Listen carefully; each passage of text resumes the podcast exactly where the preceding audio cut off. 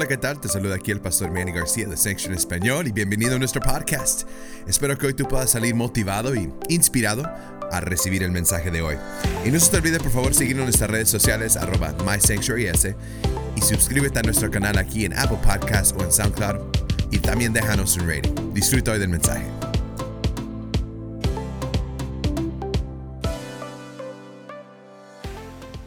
Estamos en un mes que le llamamos Código Verde. Eh, y ese, el código significa los valores que tenemos en nuestra casa. Y la semana pasada prediqué sobre lo que es nuestro primer valor, que significa, ah, gracias muchachos, eh, que significa... Good? Ok. Que significa eh, a- a pasión por Dios. Nuestro primer eh, valor es pasión por Dios. Y ah, prediqué sobre cómo nuestra pasión tiene propósito. Dile a tu vecino, pasión y propósito. Vamos, que comieron chilaquiles en esta mañana, diré pasión y propósito, amén.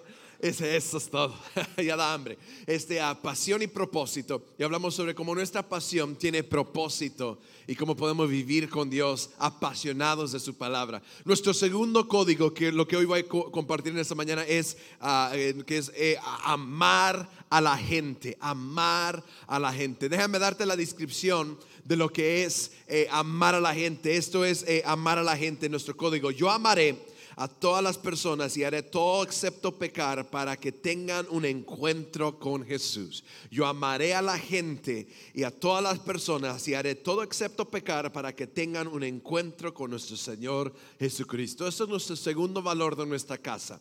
Y les compartía con ustedes la semana pasada como estos valores no solamente eh, pueden ser aplicados en nuestra iglesia, sino también en nuestras vidas también. Y yo creo que esto es un valor, un código tan hermoso de amar a las personas. Y hacer todo excepto pecar, eh, hacer todo lo posible por demostrar el amor de Dios con cada persona y cada eh, eh, eh, amigo, familiar, conocido, de a- dejar de saber que hay un Dios que quiere tener un encuentro con cada y uno de ellos. Puedes abrir tu Biblia conmigo en Mateo capítulo 28. Abre tu, tu, ah, tu Biblia, tu teléfono. También si tienes la aplicación, puedes abrir la aplicación. Tengo mis notas ya listos para ti para que puedas ir siguiendo conmigo en esta mañana. Mateo capítulo 28 versículo 18 al 20, Mateo capítulo 28, versículo 18 al 20. Voy a ser breve en esta mañana. Vamos a, escuchar la palabra de Dios y seguir, eh, vamos a adorar a Dios y tener tiempo de comunidad juntos. Pero dame los próximos 15 minutos, te prometo. Voy a ser breve. Yo creo que hoy Dios va a hablar a tu vida, a tu corazón. Mateo capítulo 28, versículo 18 al 20. Cuando lo tengas, di conmigo, amén. Dos personas, yo sigo esperando. Mateo capítulo, Mateo capítulo 28. ¿Están listos? Yo sabía que sí. Mateo 20, eh, 28, versículos 18 y 20 dice así. Y Jesús se acercó y les habló diciendo, Toda potestad me es dada en el cielo y en la tierra.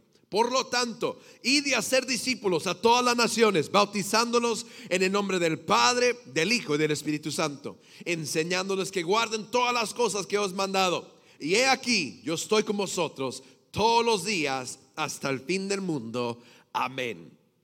Este, esta, esta palabra es conocida como la gran comisión, eh, la palabra que Jesucristo desata a sus discípulos y toda persona que llega a conocer a Jesucristo. Ahora, tres años estuvo Jesucristo con sus discípulos, enseñándoles, formándolos, eh, formándolos con ellos en el camino, en las casas, predicando el Evangelio y, y lo vieron obrar milagros de rescatar a las personas, resucitar muertos, sanar a personas, eh, pero sobre todo traer el mensaje de salvación y las buenas nuevas. Y al final de todo Jesús les dice, vayan y hagan lo mismo. Lo que ustedes vieron estos últimos tres años, vayan y hagan lo mismo. Aman a las personas, comparten el amor de Dios, comparten la misericordia de Dios. Hagan lo que yo les he mandado, hacer discípulos bautizándonos en el nombre del Padre, del Hijo y del Espíritu Santo. Ahora, al primero escuchar o ver esta palabra, uno se queda asombrado y dice, bueno, yo tengo que hacer todo esto. Yo tengo que realmente ir y bautizarlos. O sea, ¿dónde los llevo, pastor? A, la tina de mi casa, los bautizo ahí en, en la casa. ¿Qué hago yo? ¿Cómo aplico esto en mi vida de amar a las personas? En una palabra es bien sencillo. Simplemente demuestra el amor de Dios. Dios se encarga de lo demás. Alguien diga amén demuestra el amor de Dios, Dios se encarga de lo demás. Porque sobre todo Dios nos ha llamado a dar y predicar las buenas nuevas, a ser discípulos. es simplemente compartiendo el amor de Jesucristo con cada persona. Dios se encarga de lo demás. Yo creo que muchas veces lo que hacemos con el Evangelio, lo que hacemos con la palabra de Dios es que tratamos de complicarlo de tal forma, decimos, esto es demasiado para mí. Esto de seguir a Jesucristo es demasiado para mí. Te digo en esta mañana, si tú eres, eh, estás aquí por primera vez o ya has estado en el camino de Dios por varios años, el Evangelio es bien sencillo. Dios es amor. Dios es perdón, Dios es salvación y lo único que nosotros tenemos que hacer es amar a Dios y amar al prójimo. Si tú lo crees conmigo, amén en este día. Come on somebody. Vamos a simplificarlo. Entonces Jesucristo está con ellos. Dicen, vayan, hagan lo mismo, no teman que yo estaré con ustedes. La gran comisión es el mandado de Dios, el mandamiento de Dios de hacer esto. Debemos de ir y amar a las personas. Que Dios obre en nuestras vidas. Lo que Jesús estaba diciendo a los discípulos fue, muchachos, lo que yo les he enseñado no tiene que ir en vano. Lo que yo les he demostrado no va en vano. Vamos a demostrar lo que Dios es. Dios es amor. Y lo que hacemos en esta casa es simplemente es demostrar amor. Y lo que deberíamos hacer en nuestras casas es demostrar el mismo amor que Dios tiene con cada uno de nosotros. El venir a la iglesia, escuchar la palabra, no es para salir de este lugar de la misma manera. Es de realmente llenarnos una vez más del amor de Dios tanto en nuestros corazones que decimos, no puedo con tanto amor, yo tengo que compartirlo con alguien más. ¿Algunos de ustedes les han invitado al buffet? ¿Nunca han ido en un restaurante tipo buffet? No. Solamente yo soy pastor, obviamente. No. Ok. Cuando vas al buffet, llegas, ¿no? Con un hambre como su servidor. Me pongo en fila, agarro mi plato y empiezo a ver a todos los diferentes estilos de comida. Yo sé que le estoy dando hambre esta mañana. Todos los estilos de comida, todas las comidas que hay. ¿Y qué hace uno? Me lo voy a comer todo. Ahora yo soy muy malo para los buffets porque yo voy, me sirvo un poquito de todo y digo, ahorita regreso por otro plato. Me lleno con el primer plato. digo, ay Dios mío, yo pensaba que tenía un hambre. Entonces voy, camino al restaurante cinco vueltas para bajar un poquito, ¿no? Y voy, hasta conozco personas, ¿eh? ¿cómo están? ¿Qué, qué agarran ustedes? Está, está bueno, bueno, pues, Y yo voy, camino un poquito para, para hacer ahí un poco de espacio. Porque siento que me lleno tan rápido. Y lo que viene haciendo es que yo miro a mi, hija Mandy, ah, Mandy, ¿tú quieres ir con papá? Yo quiero compartir con ella lo, porque digo, pagué tanto dinero para venir a, a comer un buffet y me llené con solamente un plato. No es posible. Lo que quiero hacer es compartir. Ahora, tienen una regla en los buffets que no se pueden llevar la, comida a casa, ¿cierto? Yo miro al buffet y digo, Señor, si aquí me puede preparar como tres lonches para llevarme a casa. Ahora voy a, voy a, voy a, I'm on blast. Este, mi mamá era una de las personas que siempre tenía una, una bolsita, una bolsita pequeña. Y ella ponía un poquito de lo que le sobraba en el plato en la bolsita, lo ponía en la bolsa. Y le decía, Mom, that's against the rules. No se puede hacer esto. Decía, tú no vistes nada. Dice la palabra de Dios que todas las cosas viejas pasaron y aquí somos cosas nuevas. Amén. Tú déjalo en el pasado, ya Dios va conmigo en el futuro. Amén. Dice, pero ¿qué va a hacer con esta comida? A ratito me da hambre. Yo dentro de mí, yo también voy a pensar lo mismo, pero nomás no puedo llevarme la comida. A ratito hace hambre. Claro que hace hambre. Ahora, ¿cómo, ¿en qué voy con este ejemplo de la comida? Es, bien sencillo. Cuando nos llenamos de algo, decimos, wow, qué lindo, qué rico estuvo. ¿Y qué es lo primero que hacemos? ¿Sabes quién le encantaría esta comida? Funarlo de tal. Él le encantaría la birre. ¿Vieras a ver? Le encantaría estos tacos. Estoy dando hambre esta mañana. Amén. No, hombre, esta comida china le encantaría a fulanito de tal. Y queremos compartir una experiencia de algo que ha, traído satisfacción a nuestro, a nuestro estómago, obviamente, pero a nuestra alma de, de poder saborear algo. Ahora te pregunto en esta mañana, ¿cuándo fue la última vez que tuviste ese encuentro con Jesús que de repente todo dentro de ti dijo, yo tengo que compartir esto? Porque es muy fácil compartir un restaurante, pero de repente vemos el Evangelio como algo imposible. Estoy predicando a alguien esta mañana. El Evangelio no es complicado. El Evangelio es Dios es amor. Y yo tengo que amar a mi Dios y amar a mi prójimo. Y porque estoy tan apasionado, código primero, código verde, el primer código, el valor, porque yo estoy tan apasionado de las cosas de Dios, lo segundo es que yo voy a amar a cada persona y hacer todo lo posible, excepto pecar, de traerlos a que tengan un encuentro con Jesucristo. Te digo en esta mañana, lo único que Dios te pide a ti, lo único que Dios te anima, lo único que Dios te motiva, lo único que Dios te demuestra, lo único que Dios te pone en la palabra que dice, haz esto, es lo que Dios acaba de decir, es ir y discípulos a las naciones. No te quedes con este regalo, no te quedes con este amor, no te quedes con esta experiencia, sino compártelo con cada persona. Que hay un Dios vivo, hay un Dios real que está sanando, liberando y trayendo restauración a cada vida y a cada corazón. ¿Alguien lo cree conmigo en esta mañana? Vamos a compartir el amor de Dios. Vamos a hacer el mejor Yelp. Amén. Y dar las mejores noticias y las mejores experiencias. Te digo algo, las mejores experiencias los puedas disfrutar en esta casa como amando a Dios y amando a las personas. Ahora, si verdaderamente permitimos que Dios obre nuestras vidas, ¿cómo vamos a, cómo vamos a compartir el Evangelio? ¿Cómo vamos a compartir este código? ¿Cómo vamos a compartir el valor de amar a las personas? Lo primero es esto. Número uno, anota esto por favor. Vamos a tener compasión por el perdido. Vamos a tener compasión por el perdido. Vamos a tener compasión por cada persona. No vamos a juzgar. No vamos a, condenar. Dios no nos llamó para condenar a las personas. Dios no nos llamó para juzgar a las personas. Dios nos llamó para tener compasión por cada persona. Alguien diga amén.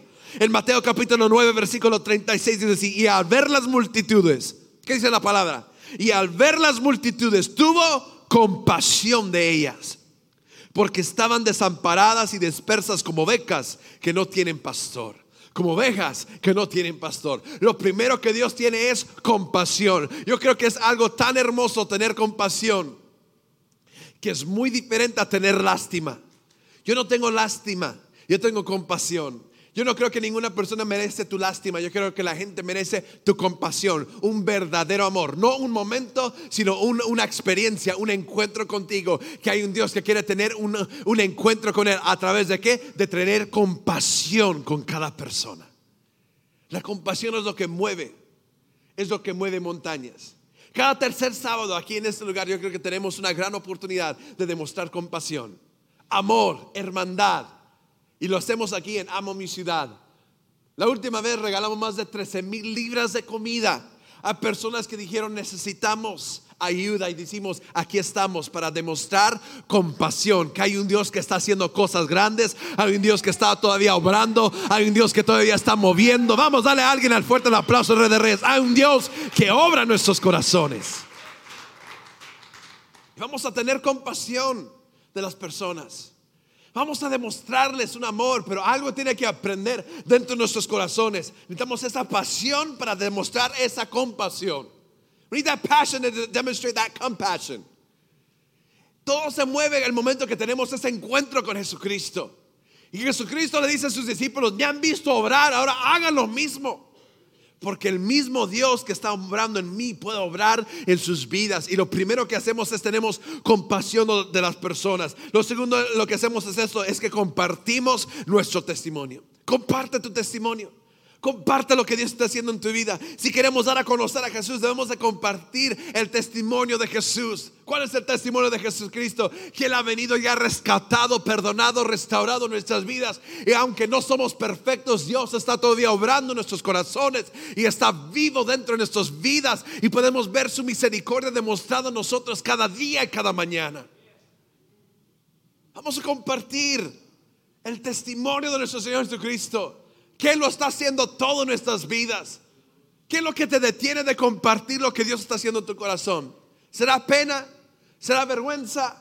¿Será porque no tienes las palabras? ¿Será porque tú dices que no tienes la capacidad o el estudio? Yo no sé cuál sea tu excusa en esta mañana, pero algo yo sí sé, que Dios no tuvo ninguna excusa de venir a rescatarte. Y si Dios no tuvo ninguna excusa, nosotros hoy podemos levantarnos y decir, Señor, yo voy a demostrarlo como mi testimonio. No, a lo mejor no voy a tener las palabras correctas, a lo mejor no voy a tener el testimonio correcto, pero algo yo sí, sé que si te tengo a ti en mi vida, y lo tengo todo para demostrarle a un mundo perdido que hay un Dios que ama. Vamos a compartir el testimonio. de lo que Dios es capaz de hacer en nuestras vidas. Juan capítulo 15, versículo 16 dice así, ustedes no fueron los que me eligieron a mí, sino que fui yo quien los eligió a ustedes. Les he mandado que vayan y sean como ramas que siempre dan mucho fruto. Así mi Padre les dará lo que ustedes le pidan en mi nombre. Dios quiere ver fruto en cada una de nuestras vidas. Pero fruto no va a venir si no compartimos el testimonio. El miércoles le compartía nuestras noches ADN a todos nuestros voluntarios y a cada persona que pudo asistir. Hay, hay, algo muy importante de entender lo que Dios quiere hacer en nuestras vidas y corazones. Es que nosotros podamos responder al llamado de Dios. Porque hay un llamado en cada una de nuestras vidas. Hay un llamado que Dios a uno de nuestros corazones. Y te digo algo y te lo digo con mucho amor y mucho respeto en este día para terminar aquí. Te lo digo con mucho amor y mucho respeto en esta mañana. Dios nunca te llamó para calentar una silla. Esto no es el propósito de Dios para tu vida. Dile a tu vecino, ponte el casco, ahí nos van en esta mañana. give me some uh, Abel Sorio, Frankie. Dios nunca nos llamó para calentar sillas. Nunca fue el propósito de Dios. Come on, church. Eso nunca fue el propósito de Dios. El propósito de Dios para nosotros fue para levantar y establecer su reino. Levantar y establecer su reino. Esto fue el llamado que Dios hizo en cada una de nuestras vidas. No te llamó simplemente para estar sentado y mirar, bueno, Dios es bueno, sí, Dios es bueno.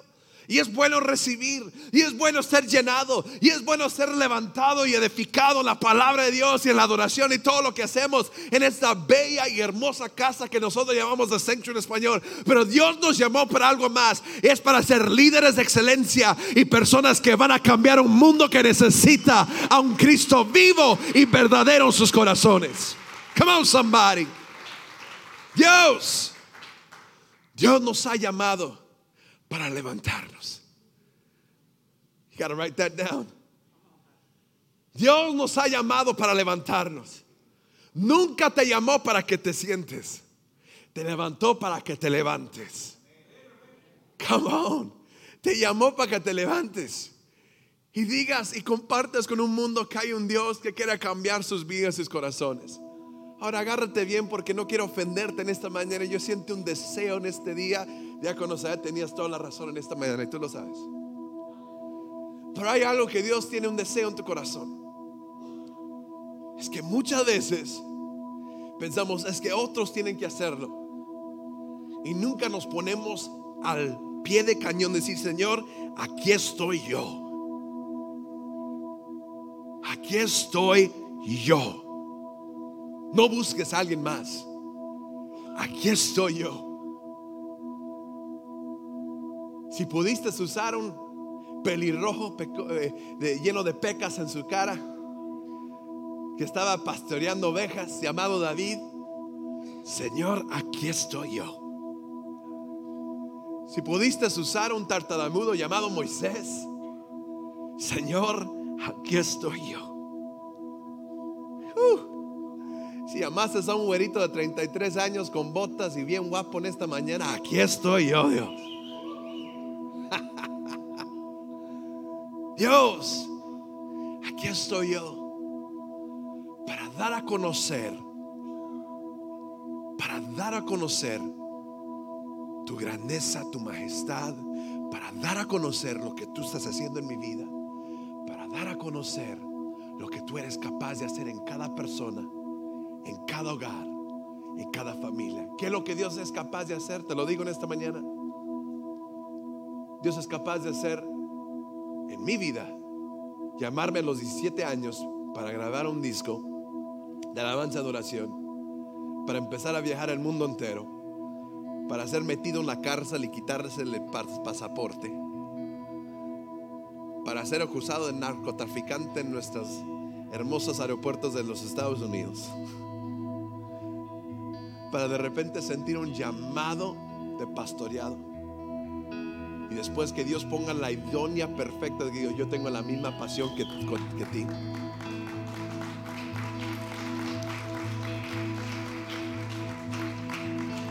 Y vamos a cambiar un mundo. ¿Por qué? aquí estoy yo. Aquí estoy yo. ¿Y sabes lo que realmente causaría una revolución en este lugar? Personas que hoy se levanten y digan, aquí estoy yo. Yo tengo una pasión por Dios y yo voy a amar a la gente. No me importa lo que las otras personas digan. Sí, yo no, sé, yo no tengo el mejor estudio. Sí, yo no tengo el mejor pasado. Sí, yo no tengo eso otro, pero soy el mejor instrumento en las manos de Dios. Soy el mejor instrumento en las manos de Dios. Vamos a dar nuestro testimonio. Número tres, vamos a orar por y con ellos. Una iglesia en oración es una iglesia de victoria. Una iglesia en oración es una iglesia en victoria. Todo se gana en la guerra de, en el campo de batalla que nosotros llamamos oración. En la guerra, en nuestras rodillas, orando y clamando a Dios. Efesios capítulo 6, versículo 12. Ponme en la pantalla. Efesios capítulo 6, versículo dice, porque no luchamos contra gente como nosotros, sino contra espíritus malvados que actúan en el cielo.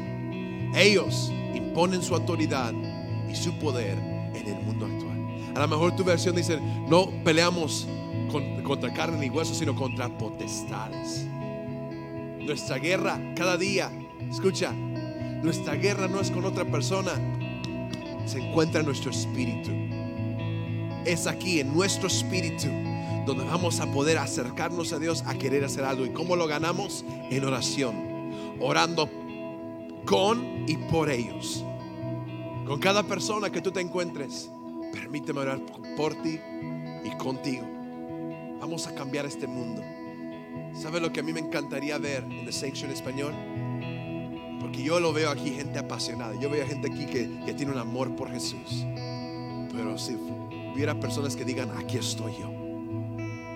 Voy a levantarme. Voy a compartir las buenas nuevas. Voy a amar a la gente tanto que voy a hacer todo excepto pecar para que ellos tengan un encuentro con Jesucristo. Aquí estoy yo, Dios. Te digo, Dios te ha llamado a ti. No lo dudes. Dios te ha llamado a ti. Si es tu primera vez, segunda vez que sido tercera vez en este lugar dices, pastor, de veras, Dios también me ha llamado. Claro que sí. Es más, yo creo que tú eres la persona ideal. Dios llama a cualquier persona que acepta su amor. Y hoy Dios te llama a ti también. Para que lo conozcas de una manera íntima. De una manera que tú puedas ser cambiado desde adentro hacia afuera. Y para que tú también puedas compartir el testimonio, las buenas nuevas de lo que Cristo es en nuestras vidas. Él es un Dios que sigue vivo. Él es un Dios que todavía está restaurando. Él es un Dios que todavía está salvando, sanando, liberando. Él es un Dios real. Vamos, ponte sobre tus pies conmigo en esta mañana.